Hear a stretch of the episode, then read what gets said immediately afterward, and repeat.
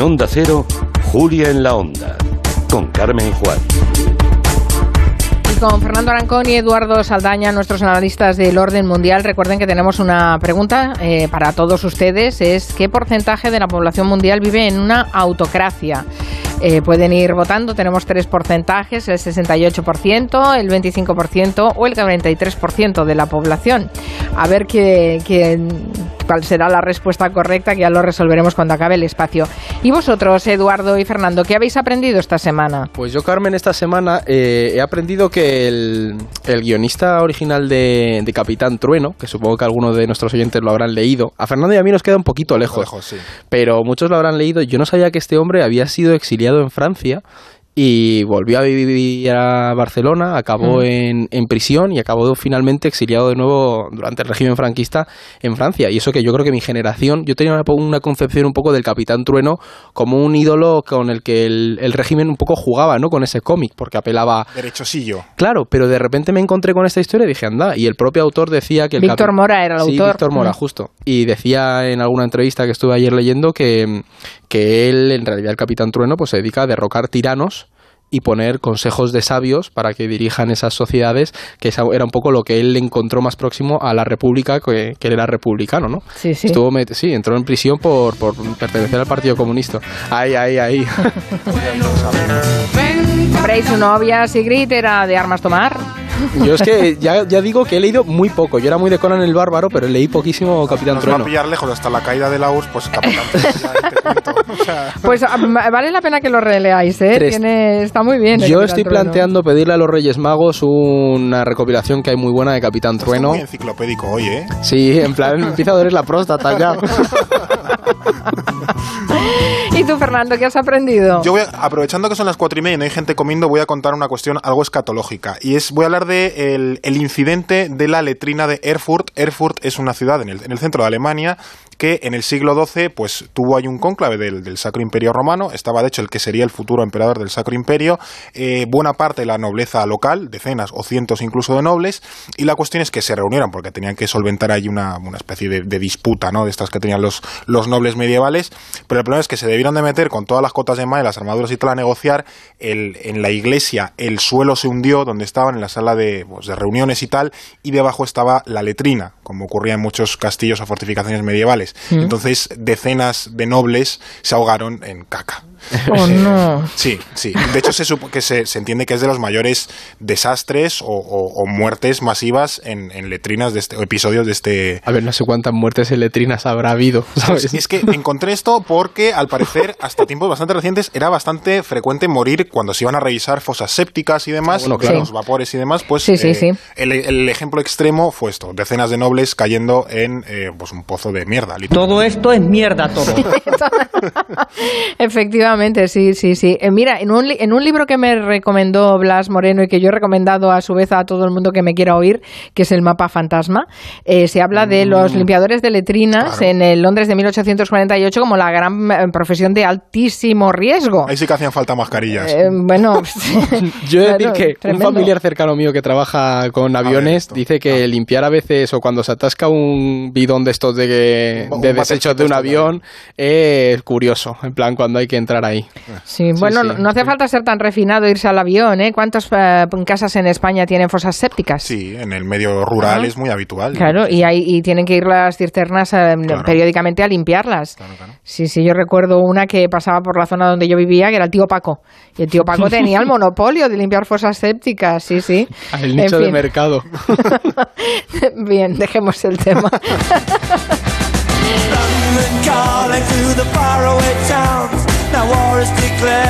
Una oyente nos ha escrito para preguntarnos por Boris Johnson. Hace un año parecía, eh, parecía invencible, logrando cerrar el Brexit con una oposición dividida, pero ahora mismo la verdad es que parece que está contra las cuerdas. Las cifras de COVID no hacen más que aumentar, al igual que el descontento de la población por sus escándalos. Y Carla, esta oyente, pregunta si creemos que Johnson puede perder el poder.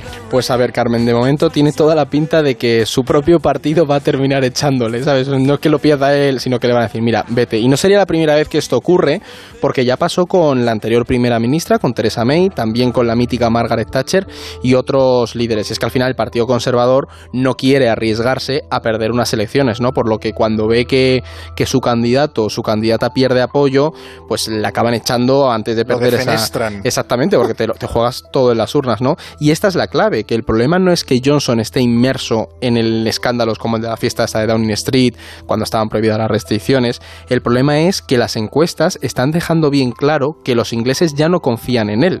Y es que la mayoría de británicos creen que no va a terminar el año. Dos de cada tres tienen una opinión desfavorable de él y lo que es peor para los Tories, por primera vez en 11 meses, el líder de la oposición, que es Kerry Starmer, ha superado a Johnson en intención de voto, ¿no? Además, un punto de inflexión, que esto no sé si los oyentes lo habrán escuchado, ha sido perder el escaño de, de North Shropshire, eh, que esta es una zona que llevaba 200 años en manos de los, de los conservadores. Se está riendo Fernando por mí. la, pronunciación, hombre. Pero te hemos entendido todos. Es que es una SHRO, ¿sabes? Claro, has estado tú mucho por allí. North bueno, sin embargo, al final, eh, bueno, el viernes, para que los eh, oyentes lo sepan, el viernes pasado perdieron ese, ese, esa circunscripción, los liberaldemócratas se hicieron con ello y esta derrota pues ha sido interpretada como una reacción de enfado ¿no? de los votantes contra el primer ministro. Y luego también se están viendo los primeros movimientos dentro del partido para terminar con Johnson. Primero, ha, dimitido el ministro del Brexit, David Frost. ¿vale? Este es uno de los incondicionales de, de Johnson y ha dimitido al final por su oposición a las medidas sanitarias que se han implementado. Y segundo, los propios Tories están dándole la espalda a Johnson en el Parlamento y no apoyan sus propuestas. Entonces vemos cómo se le están torciendo las navidades a Johnson. Bruto, tú también, hijo mío. Sí, sí, tal cual, pero es que a ver, eh, creo que es, razonable que el propio Partido Conservador ante la deriva de Johnson mm. tome esta línea, porque se juegan electoralmente mucho si este hombre continúa haciendo de las suyas. Mm, eh, tomen nota del dato, ¿eh? O sea, por más barbaridades y cosas extrañas que haya dicho y haya hablado de Peppa Pig delante de los empresarios y haya hecho mil y una tonterías, eh, es si caen las encuestas, es su propio partido quien va a conseguir sacárselo de encima. Claro. Y eso, eso sirve para Reino Unido y para otros países. ¿vale? Es un poco como Donald Trump, ¿no? Bueno, es un payaso, pero si das votos, das votos. Claro, eres un activo rentable para el partido. Claro. En el momento en el que deja de ser rentable, pues a, por otro. Sí, sí, muy bien, muy bien. Bueno, pues seguiremos, quedan unos cuantos días de año, a ver si se toma las, las uvas o no. Los turrones quizás sí que llega, pero a las uvas ya veremos. Vamos con el tema central de hoy, que tiene mucho de efeméride. Este domingo se cumplirán 30 años de la caída de la Unión Soviética.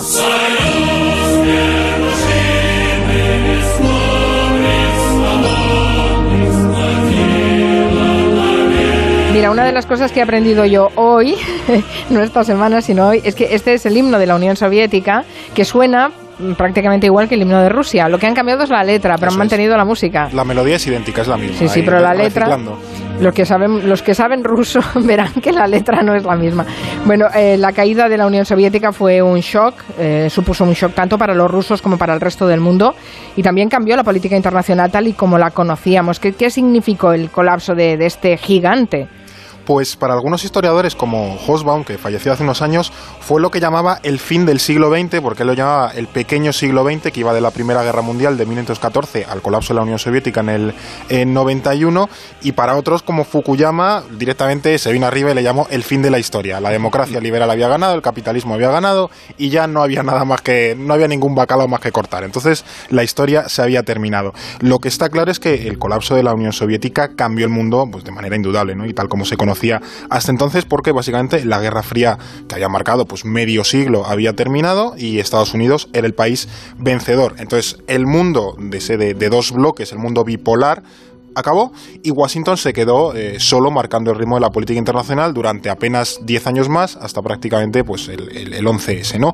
Y luego a nivel eh, regional pues supuso un cambio bastante importante porque surgieron 15 países nuevos como pues Bielorrusia, Estonia, Letonia, Lituania, Ucrania o Georgia y junto a los nuevos países pues también se gestaron las correspondientes identidades nacionales, algunas de las cuales fueron, bueno, de hecho forjadas intentando alejarse lo máximo posible de Moscú. De hecho, muchos de los presidentes, curioso, ¿no? Muchos de los presidentes eh, primero de estas repúblicas post-soviéticas, son básicamente los reyezuelos locales del Partido Comunista que estaba durante el aula. Lo que es que dijeron, bueno, pues si yo me quedo aquí mandando, ahora me invento un discurso nuevo y somos todos kazajos o georgianos o armenios o lo que sea, ¿no? Entonces también surgieron eh, dinastías. Y también es cierto que otros países, bueno, algunos se mantuvieron en la esfera de Moscú, como es el caso pues, de Bielorrusia, ya lo conocemos, ¿no? Con Lukashenko, que ya desde el 94, para que veamos es que al final no hubo tanta, no hubo tanta, no hubo tanto salto, o algunas repúblicas de Asia Central. Luego es cierto, pues eso, los bálticos, por ejemplo, Estonia, Letonia y Lituania han acabado en la Unión Europea y en la OTAN respectivamente pero eh, el shock más grande se lo llevaron los propios rusos, porque el proyecto que les llevaba uniendo mm, desde al menos 1917, aunque pasasen por una guerra civil, pues se esfumó de un día para otro prácticamente. Tuvieron que replantearse su identidad, además alejados de, la esfera comunista, y empezar a establecer una, hoja de ruta de cara al, futuro de la nación, porque de hecho el primer presidente de la Rusia eh, postsoviética, lo sabemos, eh, Yeltsin, presidente insigne bebedor, pues eh, se pillaba unas moñas el hombre.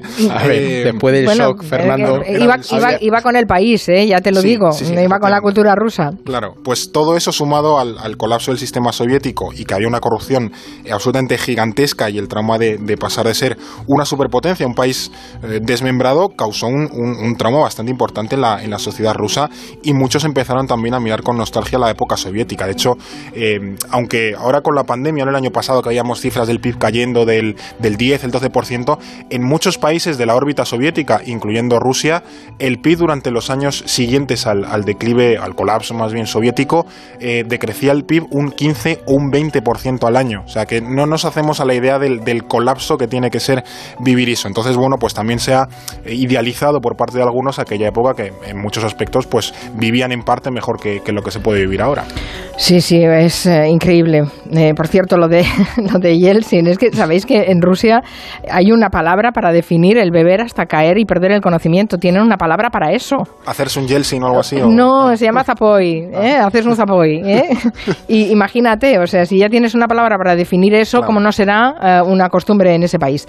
Bueno, em, hay veces en las que se, aún se ven las marchas de conmemoración a la Unión Soviética o de celebraciones en Rusia de victorias soviéticas. Y es que, claro, 30 años de ese colapso, mm, gran parte de la población vivió en aquella época. Yo no sé cómo ven los rusos a la Unión Soviética ahora mismo. Pues es un poco lo que decía Fernando Carmen, que, algunos sienten nostalgia, ¿no? Y, ven a la, la Unión Soviética como, o sea, la siguen teniendo muy presente y se ve bastante en eso, en la población, incluso en políticas que lleva a cabo el Kremlin, porque por un lado las encuestas señalan que los rusos creen que la sociedad era mucho más justa y ética en los tiempos de la Unión Soviética.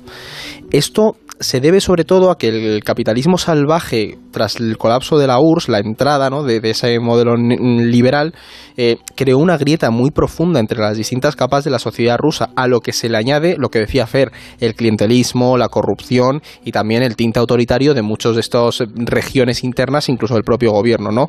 Que por cierto, aunque fueran cosas que también estaban presentes en la etapa soviética, digamos que cuando se piensa en la Unión Soviética, en la Rusia de hoy, estas quedan en un segundo plano, ¿no? Porque se era mucho más el esplendor de aquellos tiempos y digamos que la idea de lo que fue la URSS es más atractiva de lo que realmente fue, ¿no? Mm. Y eso no ha pasado desapercibido para Vladimir Putin, que lejos de alejarse o de dejarse intimidar por esa nostalgia, la está aprovechando muy bien para sus intereses políticos. Y este hombre no duda en utilizar su pasado como espía en la KGB, ¿no? Como, como taxista, que lo dijo el otro día. Sí, lo dijo que cuando cayó la URSS él tuvo que meterse a ser taxista para sobrevivir. Pero bueno, al final es mostrar también un compromiso compromiso, ¿no? Y vemos cómo lleva a cabo procesos de asimilación de acontecimientos históricos de la etapa soviética para reconvertir y redefinir un poco el espíritu nacional ruso. Digamos que al final, pues lo que están haciendo es apelar a la historia gloriosa de Rusia y de la Unión Soviética, que se basa sobre todo mucho en eso, en la etapa soviética, habla un poco del imperio, pero está sobre todo sustentado en la etapa soviética, para reforzar su poder y proyectar un poco la imagen de éxito que quiere para el país, pero siempre mirando al pasado pero pasa, mirando al pasado, al- al- a la parte buena, Claro, ¿eh? claro, a las claro. luces, no a las sombras. Sí, este imaginario de una Rusia gloriosa y expansionista, eh, es- la verdad es que se ve, está presente en las políticas del Kremlin, lo estamos viendo con lo que está pasando en la frontera con Ucrania. No sé qué influencia queda todavía de la Unión Soviética en la política exterior. Pues la concepción de la, de la Unión Soviética sigue bastante más presente de lo que parece. Como bueno, como decías, ¿no? Esa idea de la, de la gran Rusia, que al final es un proyecto algo irredentista, lo que les empuja es a proyectar su zona de influencia hacia territorios cercanos, que es de hecho una ambición que, que ha costado más de, más de un susto a la comunidad internacional en tiempos recientes, porque hubo una invasión de Georgia en, en 2008 y como las sabemos, Olimpiadas. la de Ucrania, sí, la de Ucrania en 2014, que curiosamente Crimea, una de las razones que utilizó Putin para eh, justificar la anexión de Crimea a Rusia era que la Unión Soviética se la había regalado, la, la República Socialista de Rusia se, se la había regalado a la República Socialista de, de Ucrania y que él la estaba recuperando para Rusia, porque era legítimamente ruso, sea que al final eh, juega ahí un poco con la, con la historia. Y esto no tiene, bueno, solo que ver con la etapa soviética, sino que de hecho va más allá porque es parte, bueno, de un proceso histórico en el que Rusia evoluciona, se expande y se retrae, pero siempre manteniendo una conexión con esos eh, territorios, porque ahora mismo Moscú eh, mantiene la lógica soviética que se lleva siguiendo durante décadas, que es mantener la frontera lo más lejos posible de la capital. Es una idea que ha intentado mantener Rusia durante siglos. Pensemos que hace 30 años, como esa efeméride que se cumple este domingo, la influencia de la Unión Soviética, la influencia de Moscú, llegaba hasta la mitad de Alemania, probablemente hasta Erfurt, Claro. donde nuestra insignia ciudad de hoy. Y hoy ahora mismo Rusia está peleando por mantener la última línea de defensa que es hasta prácticamente su propia frontera, ¿no? Que solo le quedan Bielorrusia y Ucrania como territorios de disputa. El resto, todas las eh, repúblicas del este de Europa o los bálticos, las ha perdido. Entonces, la, la pérdida de influencia de, de Moscú en estos 30 años ha sido bastante importante. Y eso, evidentemente, se lo ha quitado eh, la, Unión, la Unión Europea y la OTAN y por eso desde su punto de vista se sienten agredidos, se sienten amenazados y a menudo responden con tanta fiereza porque se sienten que básicamente los siguientes van a ser ellos. Y Carmen, mira, yo por añadir una cosa, el otro día me pasó algo muy paradójico, estaba en mi casa, salieron las noticias y mi hermana me preguntó, ¿por qué Rusia y Estados Unidos siguen peleados? Y me pareció una pregunta muy acertada para alguien de 22, 23... 23 años, que me he liado con lo de la... No te acuerdas. Pero me pareció una pregunta acertada hermana, porque sí. ¿cómo se lo explicas? Y Claro. todo se basa en esta lógica de la Guerra Fría y en que en cierto sentido se han mantenido defensas, pues el sistema de la OTAN, las eh, bases estadounidenses, que al final siguen generando un poco el cerco que había hace 30 años y Rusia sigue sintiéndose amenazada. O sea, Rusia se percibe como que cada vez que es débil, el mundo básicamente les ha comido. Entonces, la única manera en la que ellos tienen de ser, fu- de ser fuertes y mantenerse independientes como país con un líder fuerte. Y os ha pasado desde los zares que eran fuertes, como Pedro el Grande, a Stalin o a Putin. Entonces, es la lógica que siguen. Líder fuerte, Rusia grande. Líder débil, Rusia hecha polvo. Como Yeltsin, un líder... O bien Gorbachev, que le culpan, Gorbachev, que hay gente que le quiere juzgar por la traición a, a la Unión Soviética. Que también eh, Oye, Putin se- de taxista y Gorbachev vendiendo pizzas. Eh, sí, es verdad, hizo una publicidad de pizzas. Eh, ¿Se va a celebrar de alguna manera ese 30 aniversario de la disolución de la URSS? Pues Carmen, a mí me acabas de pillar con el carrito del helado, no te voy a mentir. Pero Siempre seguramente tienen- se Sí. celebre, o sea, lo que no sé si será una com- no será una conmemoración muy festiva. Suelen decir, hacer guiños, igual que por ejemplo con el tema del desfile de la, de la Segunda Guerra Claro. Mundial, suelen hacer guiños porque al final Pero como eso es de victoria, yo no sé si qué se hará Claro. con la disolución. Ahí no tengo muy claro. Luego lo miramos y os pasamos Sí. Arti por si acaso. Ah, pues está bien y así sí. eh, eh, los oyentes se informan. Eh, por cierto, me dice un oyente en Twitter. Eh, parece ser que uno de los jóvenes colaboradores es comunista activo, primero con el capitán Trueno y ahora con la añoranza de la Unión Soviética. Eh, no se ha enterado usted de nada. Yo le voy a recomendar que escuche el podcast, que se enterará de muchas cosas con lo que nos cuentan nuestros analistas del orden Madre mía, mundial. Si Es lo oyera algún recomendación. comunista, llamarme a mi comunista le da un infarto al pobre. Bueno, vamos con las noticias de esta semana. Que el domingo hubo elecciones en Chile, ganó el candidato de izquierdas Boric. Uy, ojo lo que dices, ¿eh? No, con mucho cuidado, pies de plomo. No han sido las únicas elecciones de este año en las que la izquierda se ha hecho con la victoria de la región. ¿Podríamos hablar de un giro en la, hacia la izquierda? Bueno, un giro no, yo diría que una polarización entre eh, unos países que se han girado a la izquierda y otros que están instalados en, en la derecha. Sí, pero es cierto, Carmen, que la victoria de Xiomara en Honduras y de Boric en Chile más todo lo que hemos ido viendo en la región en estos últimos en este último año está haciendo que mucha gente empiece bueno la victoria también de, de, Pedro Castillo en Perú está haciendo que mucha gente empiece a plantearse que el año que viene vienen dos elecciones Colombia y Brasil que son las más importantes y Costa Rica y que si la izquierda vuelve a recuperar el poder en Brasil lo hace en Costa Rica y consiguen armar una buena candidatura para Colombia y ahí conseguir el poder, nos podemos encontrar con una América Latina en el que quedarían países gobernados por conservadores, creo que sería Ecuador y Uruguay si no me equivoco, y un poco más. Hay, hay, olas en América Latina, hay décadas que tocan bastante más de izquierdas y décadas que tocan bastante más de derechas. De hecho, venimos de una década donde eran la mayoría de gobiernos de derechas. Entonces, no es que ahora toque, es que a menudo coinciden muchas elecciones y como va por flujos, pues... Y la clave de esta este posible giro a la izquierda es cómo no se está cayendo en esa izquierda del socialismo del siglo XXI, sino que se está buscando una izquierda más como Boric, este candidato que ha ganado, Xiomara, o incluso el propio Lula, que son esa opción de tercera vía, más eh, cosmopolita, más pensando en la socialdemocracia europea, si me apuras incluso, ¿no? Entonces estaremos pendientes el año que viene porque son muy importantes Brasil y Colombia, que Colombia ha sido un feudo de conservadores histórico. Brasil es muy interesante. Un día deberíamos hablar de la familia de Bolsonaro, porque ahí hay dos hermanos muy interesantes. Bueno, eso sí que son, y son una estirpe, son muy rollo Nicaragua, que está metiendo ahí toda la familia. Es muy, es, muy, curioso. Sí, un día deberíamos hablar de las familias que gobiernan juntas, ¿no? A ver pues qué tal. No es un mal tema, porque mira los Trump. Mm. Sí, sí, sí. Pero además en, Sudamérica y Latinoamérica hay, muchísimos casos. ¿eh? eh bueno, en la Unión Soviética, bueno, los países herederos de la Unión Soviética. Fujimori con Keiko que se presentó a las elecciones hace poco, o incluso la propia Xiomara, que es la, la esposa de... De Celaya. De Celaya. Sí, sí, Bueno, yo, yo ahí está apuntando, os voy dejando temas para el año que viene. Bueno, otra noticia que ha captado nuestra atención es la caída y la subida del valor de la lira turca en estas semanas, ¿eh? hablando de Turquía. Parece que la economía de Turquía está un poco en una montaña en una montaña rusa. ¿Qué ha pasado y por qué importa tanto la economía turca en España?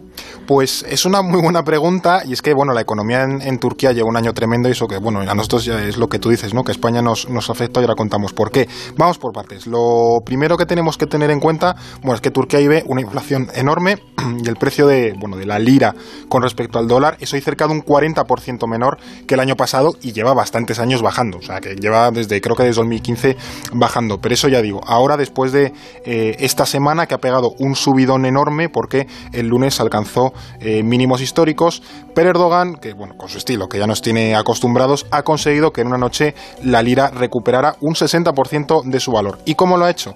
Pues jugando con la economía en, una apuesta que puede ser bastante peligrosa, porque para frenar la inflación y evitar que la gente cambie liras por otras divisas, ha anunciado que el gobierno compensará a los ciudadanos con ahorros en eh, liras de las pérdidas que no, que puedan tener por la devaluación de la moneda. Y también anunció ayudas a los exportadores y a los planes eh, privados de, jubilación y tal. Y lo que se está descubriendo es que la subida repentina del valor de la lira, más que con las palabras de, Erdogan, tiene que ver con la compra de moneda que llevó a cabo el, Banco Central turco que con el anuncio de, Erdogan. Entonces, no muchos analistas dicen que bueno que la medida te puede salvar un poco la papeleta, pero que a largo plazo la tendencia es la que, de hecho, también se le criticó mucho que puso a su cuñado, ¿no? que era antes ministro de, de un ministerio menor y le puso de Ministerio de Finanzas, donde no tienen mucha idea el señor y no ha hecho más que empeorar la situación económica del país. El cuñado. Mm. El Otra dinastía, ¿no? y luego, ¿por qué España tiene que estar atenta a lo que pasa en Turquía? Sí, pues tenemos muchos intereses económicos ahí, ¿no? muchas empresas y bancos especialmente, como el BBVA, pues tienen muchos intereses económicos allí y, bueno, ya digo, es un país del que dependemos a nivel financiero y económico de manera profunda. Y la relación entre la industria, la construcción, las empresas constructoras turcas españolas también es importante. Yo tengo un conocido que se dedica al tema del acero y me habla mucho del el negocio que hay con la industria del acero turco y demás. Pues estaremos muy pendientes de cómo va la economía turca. Vamos a resolver la pregunta que les habíais hecho a los oyentes. Hoy la pregunta era qué porcentaje de la población mundial vive en una autocracia. Eh, el 68% eh, dice que, mm, perdón, el 40% ha votado que el 68% de la población vive en una autocracia nuestra primera opción. El 26,5%, que solo es el 25% de la población, y el 33,5% de la audiencia ha votado que es el 43% de la población. ¿Y la respuesta correcta cuál es?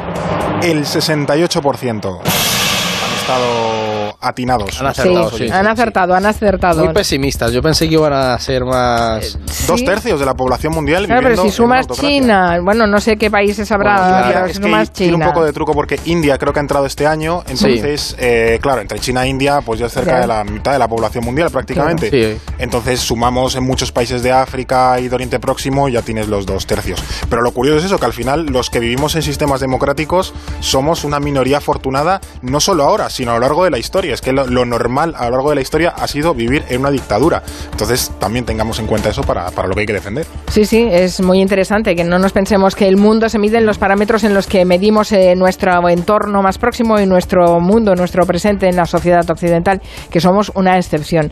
Gracias, eh, Fernando Arancón, Eduardo Saldaña. Hasta la próxima, que Un será ya después de los turrones. Sí, ¿no? sí, sí. Sí, ya nos veremos el año que viene. El año-. Bueno, no, la semana que es viene, la semana que viene Ah, bueno, que sí, no, estaréis con claro. Arturo Tellez también. Claro, o sea, de aquí Habrá que echarlo gelo, con- con habrá agua gelo caliente. en Navidad. Vamos a dormir aquí. Gracias, un beso. Adiós. Adiós. Onda Cero, Julia en la Onda, con Carmen Juan.